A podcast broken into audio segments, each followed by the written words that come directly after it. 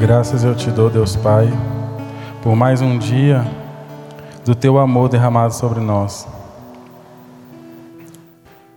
Diante de todas as nossas falhas, nossos pecados, nossas deformidades, todos os dias pela manhã nós acordamos e encontramos a tua graça sobre nós através do sangue do teu filho. E eu te louvo te agradeço, porque todos os dias o Senhor renova sobre nós a tua graça, teu amor. Todos os dias nós acordamos e temos a chance de começar de novo, naquilo em que no dia passado nós não conseguimos. Eu te louvo, Senhor, porque o Senhor nos arrancou de uma condição de limitação e nos colocou no infinito de Jesus Cristo, da provisão, da saúde, da paz, do amor. Que o teu nome seja exaltado, Senhor, através da palavra. Nós somos testemunhas, Senhor. Porque quando fomos batizados, nós morremos nas águas do batismo e Cristo nasceu em nós, ressuscitou em nós e nós nos tornamos testemunhas. Então, que o Senhor seja glorificado através de nossas vidas, que Cristo seja revelado em nós e a tua palavra alcance, Senhor, aqueles que não te conhecem e aqueles que já te conhecem sejam edificados e cresçam no conhecimento do Senhor, para que eles recebam cada vez mais da tua graça infinita. Em nome de Jesus Cristo. Amém. Você que trouxe sua semente, coloca seu coração diante de Deus através dessa semente. Uma semeadura de gratidão, abre uma colheita ilimitada. A gratidão porque Jesus já fez tudo. Tudo que nós precisamos já foi provido por Ele lá na cruz. Todas as nossas necessidades já foram supridas. E mesmo assim, Deus nos surpreende porque Ele sempre faz infinitamente mais do que pedimos ou pensamos.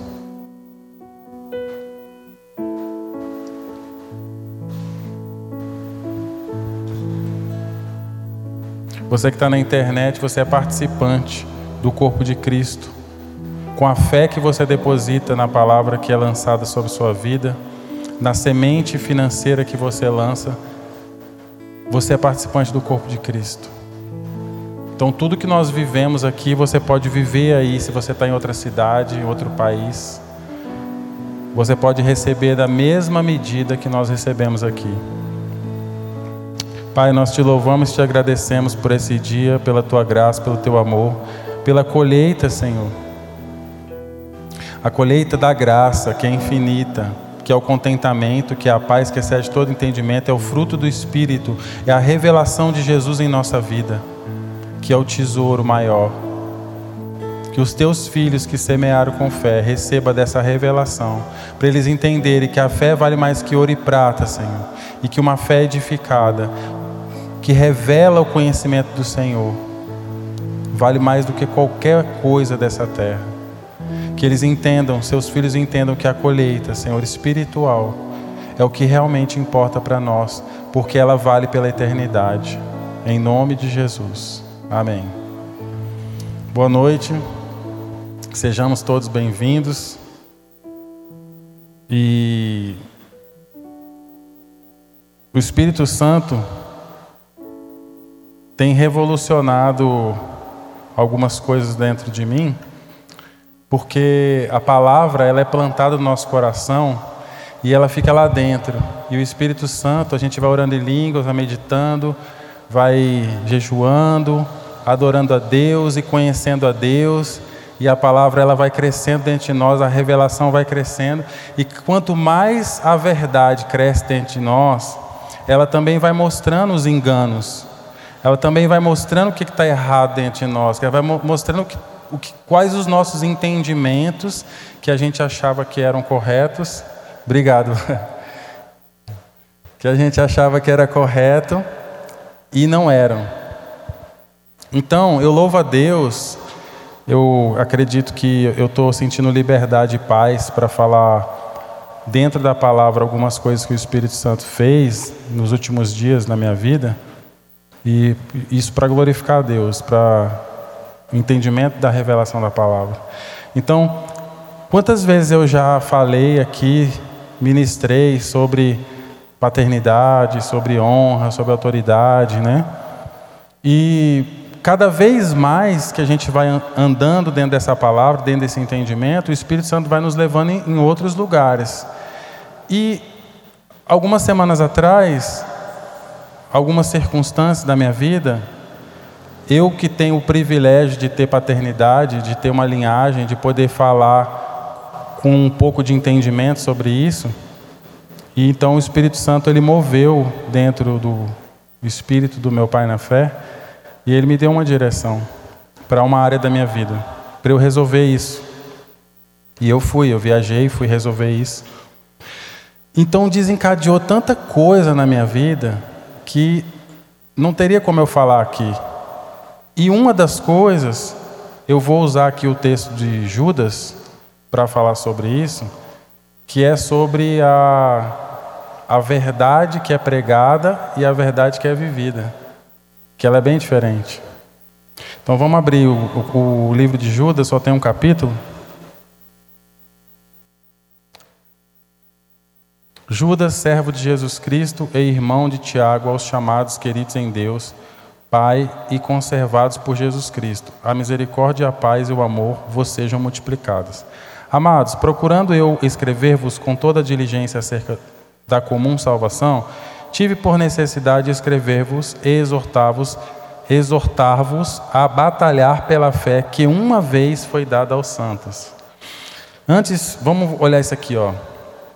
Tive por necessidade escrever-vos e exortar-vos a batalhar pela fé. Então, se a palavra está dizendo que o crer é uma batalha, então tem esforço da minha parte, porque está dizendo que é uma batalha. Muitas vezes nós caímos no engano de que, é, inclusive, existe uma teologia que fala sobre isso, e essa teologia ela é um engano porque ela dá uma ideia, por causa que a salvação é pela graça e ela é pela graça, ela é 100%. A salvação ela vem 100% de Deus.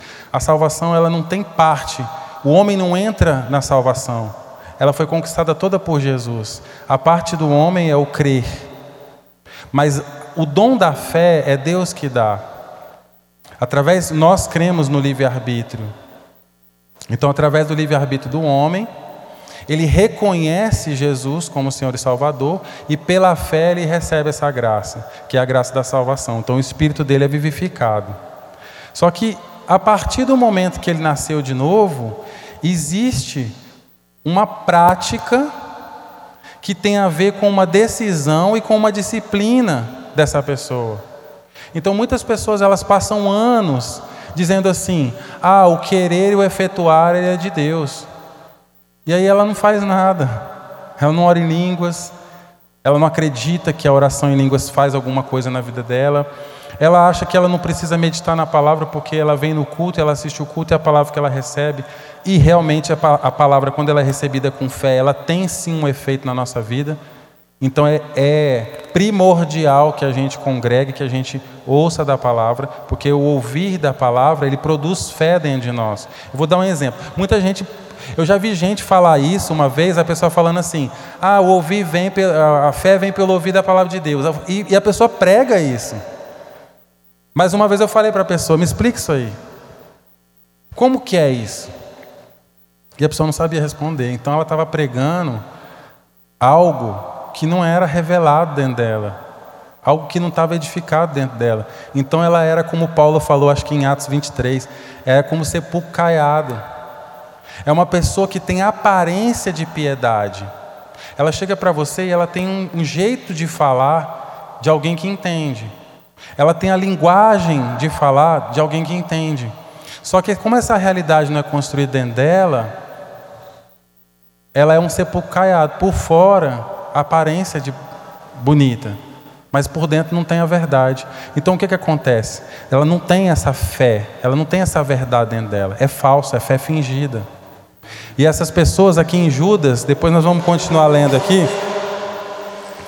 Judas está exortando as pessoas a batalhar pela fé, porque é algo que parte de nós. Eu luto diariamente pela edificação da minha fé. Eu luto diariamente para que eu continue andando na verdade e para que eu conheça Jesus cada vez mais. Então, se simplesmente, se simplesmente eu sentar e dizer assim, não, eu fui no culto domingo, eu sou crente, eu sou, sou do sol da terra, todo mundo que é do sol da terra é abençoado, e é mesmo, isso é uma verdade. Só que o tempo ele não volta atrás. O que, eu não, o que eu tinha que fazer ontem que eu não fiz, mesmo que eu faça hoje, eu já acumulei, porque eu não fiz o de ontem ontem. Então eu tive que fazer hoje o de hoje e o de ontem. E o tempo não volta atrás. Então os anos passam. Só que os anos vão passando e de repente você olha ao redor para a sua vida e você começa a ver que as coisas estão toda embaraçada e você não sabe aonde começou esse embaraço. Eu não saí do que eu estava falando, o pastor Célio me deu uma direção. E ele falou: você precisa resolver isso porque está embaraçado. Então, na paternidade, Deus, ele estava me incomodando. Algo estava errado, mas eu não estava enxergando. Por que eu não estava enxergando? Porque eu não conseguia ver aonde estava o embaraço. Só que Deus ele mostrou para o meu pai na fé. E meu pai na fé me deu uma direção que revolucionou minha vida. É como se fosse assim: se eu não tivesse seguido essa direção, eu voltei de viagem com uma convicção. Eu não ia aguentar chegar até o fim. Eu não ia conseguir perseverar até o fim. Porque lá na frente, eu vou, imaginar, vou, vou dar um exemplo do que estava acontecendo. Você amarra uma corda no seu pé e você amarra essa corda aqui, no púlpito. E eu vou andando por aqui. E está tudo bem, minha vida está tudo bem, que eu vou andando por aqui. Só que quando eu preciso andar para mais longe, a corda está presa lá. Aí eu não consigo ir. Então, como eu não quis resolver aquilo lá primeiro, antes de eu vir para cá, eu vou ter que voltar lá. E nisso, louvado seja Deus que eu não perdi muito tempo, mas você pode perder 5 anos, 10 anos, 15 anos. Porque quando você chegar lá na frente, está tudo funcionando, tudo maravilhoso na sua vida. Finança, casamento, tudo legal. Só que aí você vai chegar num ponto que a corda vai puxar e você não vai conseguir avançar mais. Só que na vida espiritual, quando você para, você não fica parado, você morre. A vida espiritual, ela não tem como você dizer assim: ah, eu vou parar por aqui, por aqui tá bom. Se você parar, você morre. É igual o, o, o, o, o esqui, né? Não sei quem já viu esqui, nas, é, esqui aquático. Quando a lancha está puxando, ele está esquiando. Mas se a lancha parar, quem está esquiando, o esqui, a pessoa que está esquiando, que está sendo puxada, ela afunda. Então Judas aqui, ele fala da batalha da fé, só que você vai seguir aqui para o versículo. Aqui, ó, versículo 26. Banqueteando-se, ele está falando de pessoas que se infiltraram dentro da igreja com doutrinas enganosas e elas começaram a viver no engano e começaram a ensinar as pessoas a viver no engano também. Então aqui ele está falando: estes, estes são manchas em vossas festas de fraternidade, banqueteando-se convosco e apacentando-se a si mesmos sem temor. São nuvens sem água, levadas pelos ventos de uma parte para outra parte, são como árvores murchas, infrutíferas, duas vezes mortas, desraigadas. Então ele está falando de pessoas que se infiltraram na igreja, aqui no versículo 3. Amados, procurando eu escrever-vos com toda diligência acerca. Aqui é o 3. Porque se introduziram, o 4, ó. Porque se introduziram alguns que já antes estavam escritos para este mesmo juízo. Homens ímpios que convertem em dissolução a graça de Deus e negam a Deus, único dominador e Senhor nosso Jesus Cristo. Mas quero lembrar-vos como a quem já uma vez soube isto, que havendo o Senhor salvo um povo, tirando-o da terra do Egito, destruiu depois os que não creram. Então vamos juntar o raciocínio. Batalhando pela fé, depende do meu esforço, depende da minha decisão. Eu acordo e ninguém vai orar por mim. O Espírito Santo, ele intercede com gemidos inexprimíveis, mas há uma disposição consciente da minha parte em começar a orar pela minha edificação. Eu preciso edificar a minha fé para que a operação dos dons na minha vida comece a operar dentro da vontade de Deus. Porque existem pessoas que operam no dom fora da vontade de Deus. E por elas operarem no dom fora da vontade de Deus, elas acham que o dom é uma aprovação de Deus, e não é. Porque o dom é irrevogável. Eu tenho o dom de ensino. Eu posso ir para onde eu quiser, que se eu ensinar, vai, vai sair o ensino. Mas eu posso estar num lugar que Deus não mandou eu estar. Então eu estou fora da vontade dele. Se eu estou fora da vontade do meu Senhor, eu sirvo a Ele? Não tem como. Porque se Ele é o meu Senhor, Ele decide aonde eu sirvo e como eu sirvo. Eu não planejei, hoje, eu não, tá, eu, hoje não era nem para eu estar em Rondonópolis. Mas aprove a Deus, as circunstâncias me trouxeram aqui. O pastor que iria ministrar hoje precisou de, de resolver algumas coisas e eu estava aqui e Deus trouxe até aqui. Então, Deus moveu a vontade dele e as circunstâncias favoráveis ao propósito dele. Mas quando eu uso o dom da forma que eu quero, o dom funcionar não significa aprovação de Deus. Então, quantas pessoas estão usando o dom e porque o dom está funcionando, eles estão achando que são aprovados por Deus. Mas a aprovação de Deus, ela vem depois de uma prova de obediência e de fé, e Ele aprova. Ele te coloca na prova para ele te aprovar. Mas como é que eu sou aprovado? Diante da obediência e diante. Ah, mas se eu falar uma obediência e fé. A fé é comprovada pela obediência. Porque você fala assim: você creu no que eu falei? Crie. Prova. Obedecendo. Então o que, que acontece? Nesse tempo que a gente está vivendo, hoje, já estamos vendo, e vamos começar a ver mais. É aquilo que eu falei da corda. Muita gente não quis resolver as coisas debaixo do tapete. Não quer resolver as coisas que tem debaixo do tapete. Não quer resolver aquilo que precisa ser resolvido para que a palavra da verdade seja verdade em quem ministra. Seja ele um irmão, não precisa ser o pregador, pode ser um irmão. O irmão ele está falando para o vizinho, ele está falando para os irmãos da igreja, ele está falando para a família, mas aquilo não é verdade na vida dele. Aí muita gente pensa que a solução é parar de falar. Não, a solução não é parar de falar. Quem já ouviu a verdade já está em juízo ou em justiça. Justiça para o que creu, juízo para o que não creu. Qual é o juízo de Deus? É a colheita. Então, às vezes a pessoa fala assim: o juízo de Deus está sobre o Brasil. Aí a pessoa pensa: é desgraça, só desgraça. Não. O juízo revela o que você plantou. Se você plantou justiça, o que, que você vai colher? Justiça. Se você plantou incredulidade, se você plantou desobediência, se você plantou maldade, se você plantou engano, se você plantou malícia, se você plantou é, fofoca, se você plantou contenda, se você plantou todo tipo de coisa da carne ou da alma, porque quem planta da alma, o que é plantar da alma? É plantar sentimentos, coisas emocionais. O que, eu vou colher quando vier o juízo? Então, quando, quando o juízo de Deus vem sobre a vida da igreja, só vai ser revelado aquilo que cada um plantou.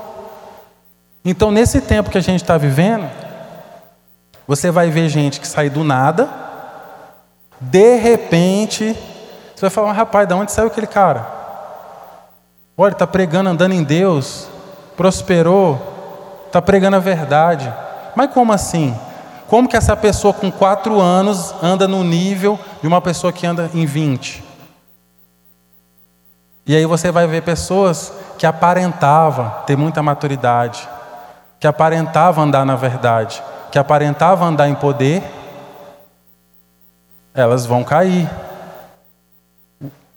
O lugar aonde elas andaram por todo esse tempo, o lugar onde nós andamos por todo esse tempo, é o lugar de semear.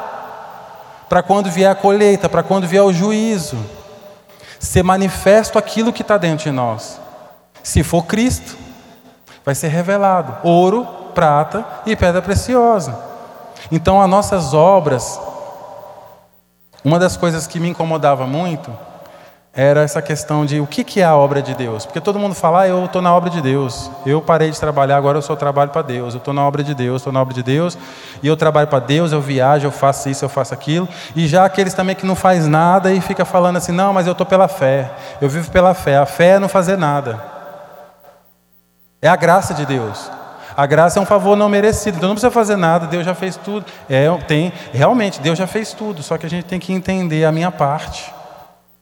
Porque o crer, o crer gera uma obra. Que obra? Obediência naquilo que eu criei. Ah, então eu entendi que pela fé eu semeio pela fé por gratidão. Você creu, cria, entendeu, entendi. Então por que você não semeia? Então sua fé é fingida. O que, que o Espírito Santo, dentro de nós, nos impulsiona a fazer? Alguém já se perguntou isso? A gente está falando da obra de Deus. Que eu, eu, um dos incômodos que eu tinha era assim, o que realmente é a nossa parte dentro da obra de Deus. Tem um versículo que fala assim: A obra de Deus é que eu creia naquele que ele enviou. Eu falei, ué, então não vou fazer mais nada. Ele disse: não, a prova que você crê é andar como ele andou. É construir ele dentro do seu espírito. Através do quê? Através de conhecê-lo cada vez mais, através do relacionamento, da intimidade. Então, se eu chegar aqui e falar assim para vocês, irmãos, olha, porque Jesus é assim, assim, mas como você sabe que ele é assim? Ah, porque está escrito. Não, mas isso aqui é letra. Por que, que a letra mata? Porque a letra é lei. Mas o Espírito vivifica, o Espírito quem revela Jesus. Então, se eu não tenho Jesus revelado, quando eu falar dele, eu vou dizer para você que eu conheço ele, mas ele vai dizer, mas eu não te conheço. Eu estava, acho que no carro, conversando com a minha esposa, e aí veio essa revelação.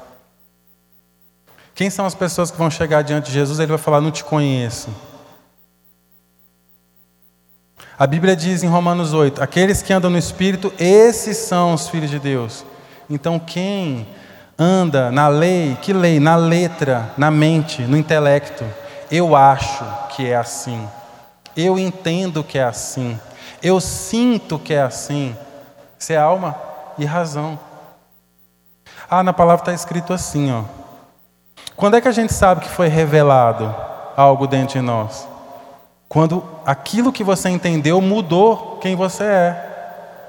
Então eu estou lendo lá, exorto-vos a batalhar pela fé. Entendi, na mente. Então todo dia eu tenho que acordar e tenho que lutar. Eu tenho que lutar contra a minha natureza antiga, que diz para mim não. Que a, a minha natureza antiga ela tem os ouvidos para o Satanás.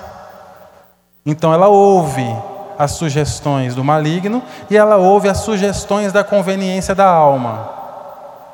Só que essa nova natureza dentro de mim, que é Cristo, ela me leva a batalhar pela fé. Então, quando é que eu vou saber que isso está revelado dentro de mim? Quando for automático. Eu não acordo e luto pela, pela minha fé mais. Até dormindo eu oro em línguas. Acordo orando em línguas. Se eu não orar em línguas, me faz falta. Então não é algo mais que eu luto para fazer, porque já se tornou uma verdade dentro de mim que aquilo é a coisa mais importante. Porque eu sou um homem espiritual, então não tem porquê eu não. Se eu sou um homem espiritual, a minha oração ela é do espírito. E tudo que a gente fala é do espírito. Quando a gente fala algo que não é do Espírito, a gente mesmo discerne que falou bobeira. A gente mesmo fala, nossa, porque eu falei aquilo lá? E a gente começa a amadurecer nisso. Então, nesse tempo, sempre vem um tempo. Se você pegar o Antigo Testamento, você vai ver o profeta ele vinha falar, falar, falar, falar, falar, falar, falar, falar, falar. Jeremias falou 40 anos. Vai, vai acontecer isso, vai acontecer isso, vai acontecer isso, vai acontecer isso, que assim diz o Senhor. Cala a boca, Jeremias. Cala a boca se só profetiza desgraça. Jogava ele na prisão, jogava ele na cisterna, mas o que ele estava pregando era o amor de Deus. Ele não estava pregando desgraça. Ele estava falando assim: ó, Deus ama tanto vocês, e ele, por isso que ele está falando para vocês fazerem assim, assim, assim, assim, porque ele te ama. Não é porque ele quer te, quer te amaldiçoar, quer te matar, quer te. Porque tem muita desgraça no Antigo Testamento que a pessoa que não lê a Bíblia com os olhos de, de revelação, os olhos do Espírito, ela acha que Deus estava ali querendo acabar com todo mundo. Mas não. Deus estava mostrando que fora da vontade dele, você é isca, você é presa fácil de Satanás. Então, quando ele falava assim, ó, ah, vai se levantar do norte um rei assim, e vai vir, vai invadir, vai pôr fogo em tudo, e vai matar e vai rasgar no meio. Ele falou assim, ó, que Deus é esse? A ira de Deus sobre o povo, rasgando e destruindo tudo. Quantas vezes eu me perguntei isso? Eu falei, ah, então, então depois que Deus, Jesus nasceu e ressuscitou, Deus converteu. Mas o que acontecia era o seguinte: o profeta vinha e falava assim, gente, não pisa aqui não. Aí o fulano ia lá e pisava. Irmão, não pisa aqui não. Povo, não pisa aqui não, não faz isso, não faz isso, não faz isso, não faz isso. O povo faz. Aí o que acontecia? As pessoas iam se afastando de tal forma da vontade de Deus, que fora do plano dele, o que que vinha? A desgraça. Mas para que que vinha a desgraça? Para trazer o povo de volta. É como se fosse assim, aquela mãe que o menino fala uma vez, duas vezes, três, quatro, ela vai lá dar umas tapas no menino, para o menino se situar. Se a gente for ler com os olhos de Cristo, a gente vai ver que todo mover de Deus é em amor. Sabe qual foi a ira? Qual é a ira de Deus? A ira de Deus é Jesus. Porque ele deu Jesus para mostrar o quanto ele amava, o quanto ele nos ama, e aí ele derramou o que era para nós, ele derramou em Cristo. Então é amor. A revelação da ira de Deus é Jesus Cristo, porque ele derramou toda a ira em Jesus por causa de Jesus? Por causa do homem? Por causa do pecado. E aí ele nos livrou através do sangue de Jesus. Ele nos livrou.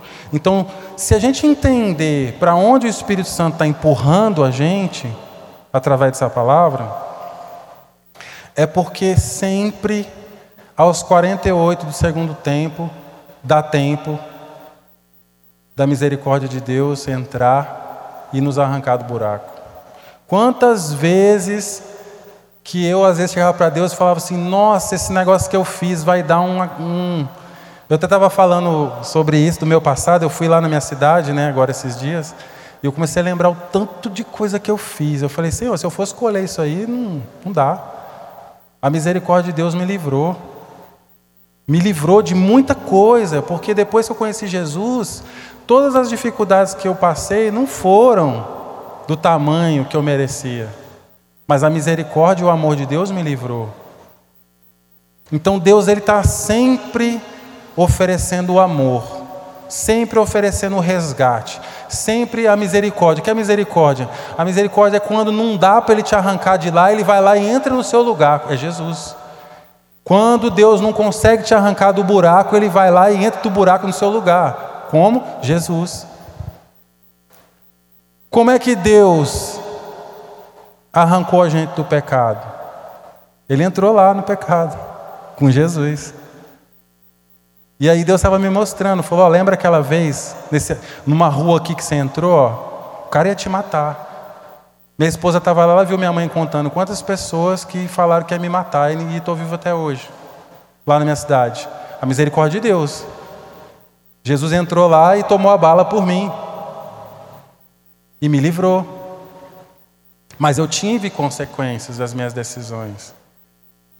Então hoje, a fé fingida, a gente começou falando sobre isso, a fé fingida é eu viver nesse engano.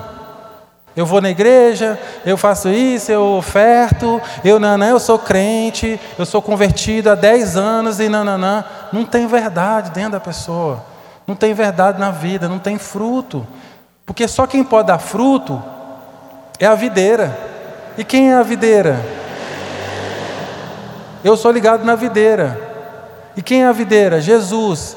Então, se não for através de Cristo, Todo fruto na sua vida é falso. É falso. Ah, eu sou rico. Se não estiver revelando Jesus, essa riqueza é falsa. E na hora que passar o fogo, você vai ficar pobre de novo. Se tudo que você está falando não foi em Cristo, se não foi mortificado, se não é Cristo, se não é verdade, se não é ouro dentro de nós, quando passar o fogo vai mostrar que você é mentiroso. Se tudo que você fala de obediência, de paternidade, não for verdade, quando aconteceu o que aconteceu comigo, você vai cair. Porque se eu falasse para o pastor Sérgio, seu pastor Sérgio, obrigado pelo conselho, mas eu não vou fazer isso aí. Isso é muito dolorido, isso é um negócio que já ficou para trás, já enterrei, já não quero resolver isso não.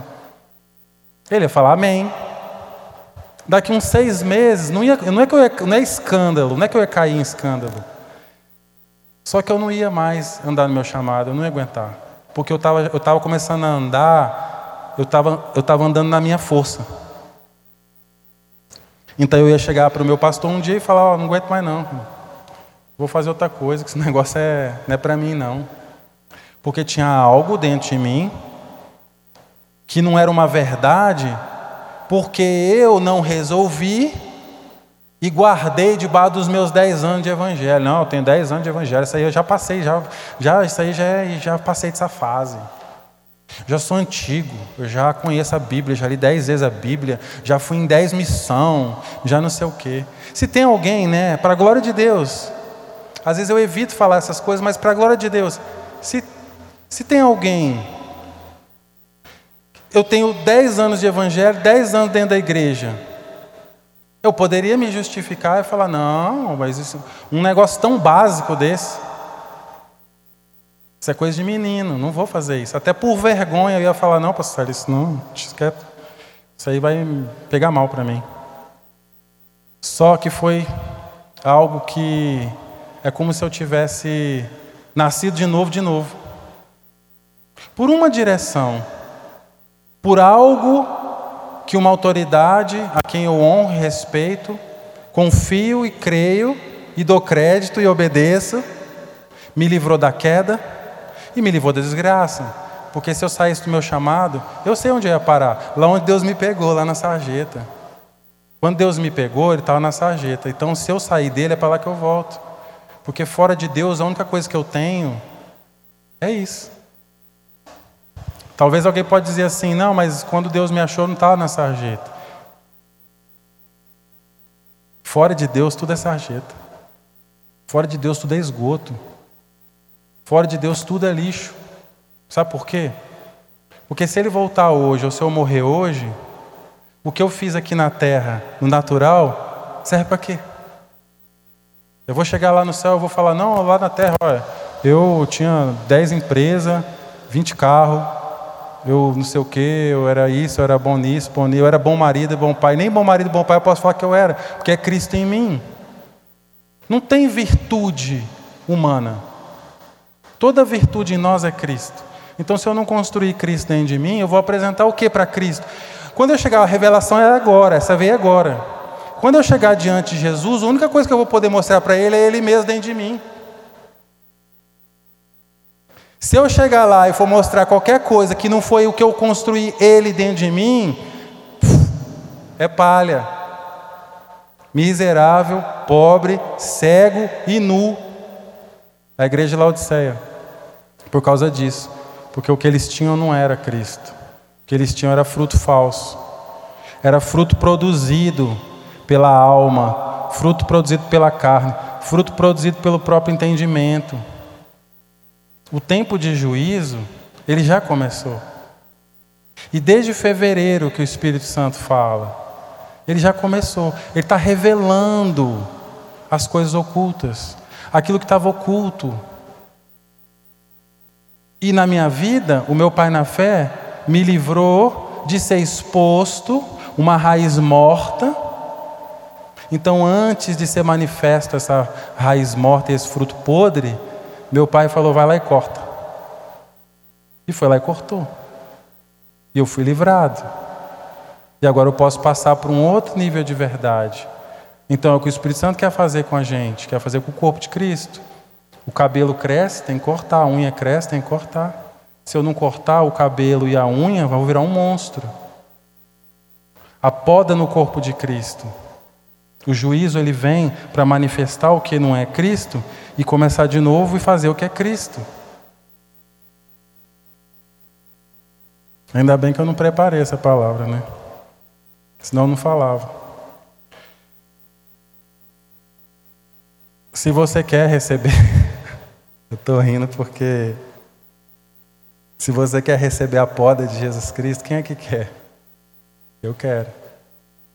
Você quer receber a poda, então fica de pé. Porque Jesus ele poda, Deus ele poda para que você dê mais frutos, mais frutos em Cristo.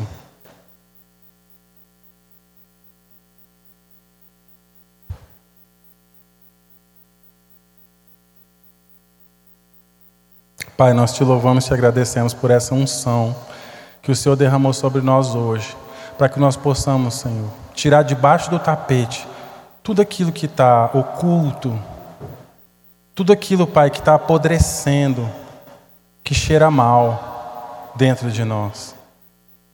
Tudo aquilo que a gente insiste em guardar e ocultar e esconder, Senhor, achando que a tua luz vai poder prevalecer no meio dessa sujeira. Então nós nos colocamos, nós agora, é, nós vamos colocar diante do Senhor nosso coração, nós vamos levantar o tapete agora, Senhor, para que seja limpo toda a sujeira que nós guardamos, que nós resistimos em colocar diante da tua luz, diante da tua verdade, Pai. Que o Espírito Santo remova agora, Pai. Mas no nível da tua misericórdia, aquilo que nós demoraríamos anos para fazer, o Senhor pode fazer hoje, por causa da tua graça, por causa da tua misericórdia, porque Jesus entrou lá onde nós não podemos entrar. Ele está sentado à tua direita e nós também estamos lá. Então nós recebemos dessa graça, Senhor. Que os corações sejam limpos hoje que aquilo, Senhor, que está aprisionando a mente dos teus filhos, os corações, seja exposto e destruído pelo sangue de Jesus Cristo que lavou e remiu a nossa vida. A morte que nos deu vida e a vida que nos matou, que é a vida de Jesus Cristo. Que o teu nome seja glorificado, Pai. Porque uma pessoa, Senhor, que anda na tua verdade, ela pode mudar uma cidade, Senhor.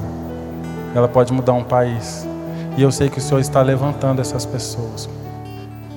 Eu sei que o Senhor está começando, Pai, a mostrar essas pessoas.